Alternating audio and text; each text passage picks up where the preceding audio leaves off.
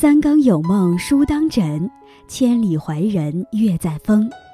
大家好，这里是深夜读书，每晚陪伴你。天有多高？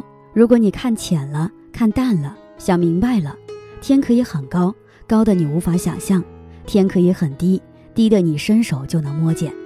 鬼谷子说：“故知之识己，自知而后知人也。”意思是想要了解他人。就必须先从了解自己开始，了解自己以后，才能了解他人。世上最重要的事就是认识自我。今天易安将和大家分享的题目是：让你彻底认清自己的六个角度。在开始今天的节目之前，希望大家能点击订阅和小铃铛。你的点赞和评论是易安最大的动力。感谢大家的喜欢，深夜读书因你们而精彩。很多人都跟我们说要认清自己。但怎样才算是认清了自己？应该怎样去认清自己？却很少有人告诉我们。其实，只要你能从下面这六个方面认真审视一下自己，你就能将自己看得更清楚些了。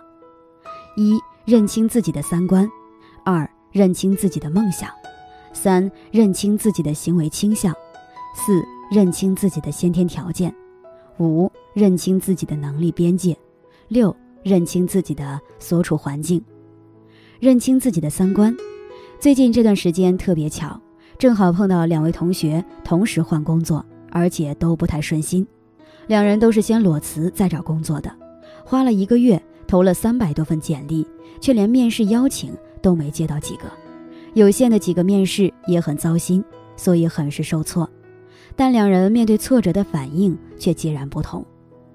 一位说今年运程不太好，找个时间要去寺庙里拜一下；另一位却说这次换工作太大意了，不应该先辞职再找工作的，一旦不顺后心态就急了，下次还是要先找好工作再离职。他们两人的反应就体现了不同的世界观是如何影响我们的态度和行为的。第一位的世界观是相信世上有佛，而且佛在控制着人的运程。于是碰到问题，他会想着去拜佛以改运。第二位的世界观则没有体现出对佛或其他超自然存在的信仰，因此碰到问题，他更多会去找具体的原因。世界观与人生观、价值观一起被称为三观，它们决定着我们看待世界、看待人生以及看待事物价值的根本态度。一世界观。世界观是一个人对世界总的看法和根本观点，它影响着你的人生观和价值观。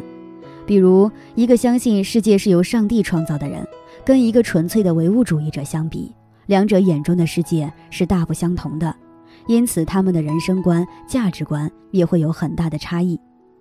二、人生观，人生观是一个人对人生的看法，也就是对于人类生存的目的、价值和意义的看法。比如，有的人生观是“人生在世，吃喝二字”，也就是要过得轻松快乐；有人的人生观则是为下辈子或下几辈子修炼，或要青史留名。三、价值观，价值观是一个人对事物价值的总的看法和根本观点，它一方面表现为价值取向、价值追求，另一方面。表现为判断事物有无价值及价值大小的评价尺度和准则，比如有人将金钱视为最高的价值追求，而有人则将金钱视为身外之物，甚至视为粪土。这些价值观就是世界观在看待事物上的体现。因此，要真正认清自己，你就要花点时间来捋一下自己的三观，这样你就会知道为何你会持有某种观念。为何你会认为有些人讲的好有道理？为何你会认为胡说八道的人却有很多人追捧？等等，认清自己的梦想。我儿子刚上幼儿园小班，我问他：“你长大后的梦想是什么？”他说：“想做一名厨师。”我又问他：“为什么你想做一名厨师呢？”他回答：“这样我就可以做很多好吃的给自己吃呀。”梦想就是现在想未来的事。所以，哪怕是很小的小孩子，心里也是有梦想的。虽然听起来很搞笑，但是这却很好的体现了他当下的某个欲望。梦想在质上是一个人的三观，在奋斗目标上集中体现。所以要将梦想单独拿出来认清一番。目的在于要确认下你的梦想是否跟你的三观一致。人是一种容易从众的社会性动物，很多时候我们自以为的梦想只不过是一个跟风的目标而已。以这些年很热的创业梦想为例，如果你的创业梦想是在大众创新、万众创业的浪潮下产生的话，你就需要好好捋一捋，你的创业梦只是跟风，还是你三观的体现呢？如果是前者的话，你就可以好好思考下，是否还有其他更符合你三观的梦想存在呢？认清自己的行为倾向。春节的时候带小孩在景点玩，那人真叫一个多。稍微热门一点的项目就是两排长长的人龙，排上一个小时都不一定能轮上，几乎人人都排得心焦气躁的。我记得在排队等缆车的时候，几乎要排到我们的时候。有位妈妈拉着小孩就插队到我们前面了，边插队还边说：“我们之前就排队了，刚刚是带小孩去洗手间了。”我下意识的反应就是退后避让，结果排我后面的一位脸色潮红的姑娘不干了，尖着嗓子就喊了：“怎么这么没素质，不排队呢？”在长时间排队耐心几乎耗尽的情况下，这时人的行为基本就是本能的行为倾向了。我的行为倾向是避让，而后面姑娘的行为是攻击。我们的很多行为都是下意识的，比如有人坐着晃腿，有人爱清静独处，有人爱发语音，不爱写文字。这类行为倾向是很难控制的，因为你还没有意识到它就已经发生了。行为倾向可通过一些性格或人格测评工具来了解，但这些测评工具一般都不够科学严谨，有较大的概率偏差。但对了解自我的行为倾向还是有一定帮助的。认清自己的先天条件。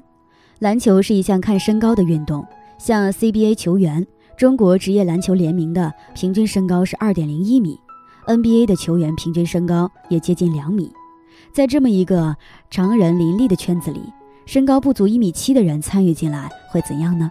像 NBA 历史上身高不足一米七的只有九个人，还都是上世纪九十年代之前的。两千年之后一位也没有，其中最出类拔萃的波斯特韦伯一米六八，职业生涯场均也就九点九分、二点一篮板和五点三助攻，跟其他身高正常的 NBA 球星动辄场均二十多分相比，还是失色不少的。这就是先天条件的影响。如果你先天条件不适合某个领域，你再励志、再出类拔萃，也无法成为这个领域的顶尖人才。因此，在了解你态度和意识层面的三观、梦想、行为倾向后，你还要认清你客观的先天条件，在可能的条件下，选择更适合你先天条件的领域发展。这些先天条件主要包括你的性别、身高、相貌、肤色等等。认清自己的能力边界。如果我请你徒手举起一个一百五十斤重的麻包，只要举起来的话，就给你一万块钱。你是不是可能会来挑战一下？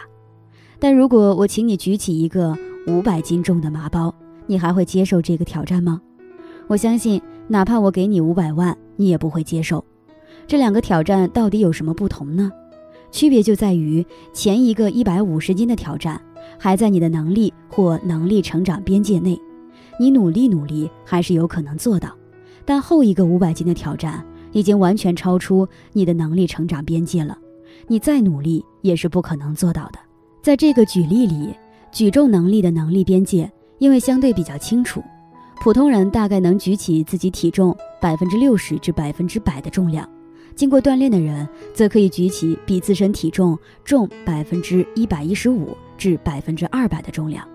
因此，你会放弃对五百斤举重的挑战。但在现实中，不少事情都是对很多种能力的综合要求。因此，很多人就难以知道这件事是否已经远远超过了自己能力成长的边界。认清自己的所处环境、三观、梦想、行为倾向、先天条件以及能力边界，这五项都是针对自己往内看的。要认清自己，除了往内看，还要往外看，也就是认清自己所处的环境。举个例子，在中国以世袭制为主的两晋时期。一个平民家庭的孩子有没有可能通过学富五车成为三公九卿呢？就历史记载来看，绝无可能。首先，平民家庭的孩子要做到学富五车就很艰难了。但即使当时有人突破了这一点，在官员世袭的制度下，想改变先天出身成为三公九卿，那也是难如登天的一件事。这就是环境对人的限制。自然环境会限制你的体验和活动范围，时代环境会限制你的视野和影响，你的成长环境会影响你的三观和行为倾向。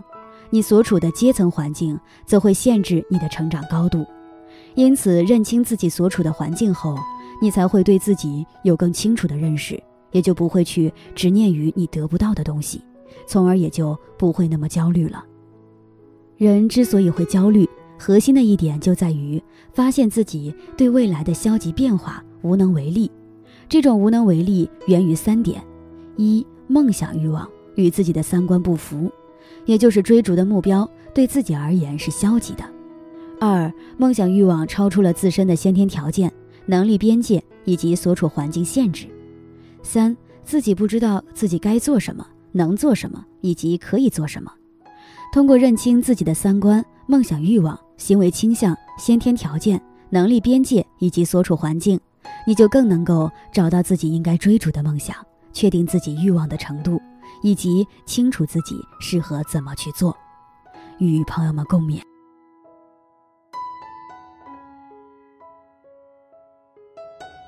今天分享到这里，如果你也喜欢这篇文章，并且让你深有感触，希望你能分享给身边的人，让我们一起在阅读中成为更好的自己。最后，在 YouTube 和 Facebook 上都能找到深夜读书哦。也期待与你的互动，感谢你的收看，我们下期再见。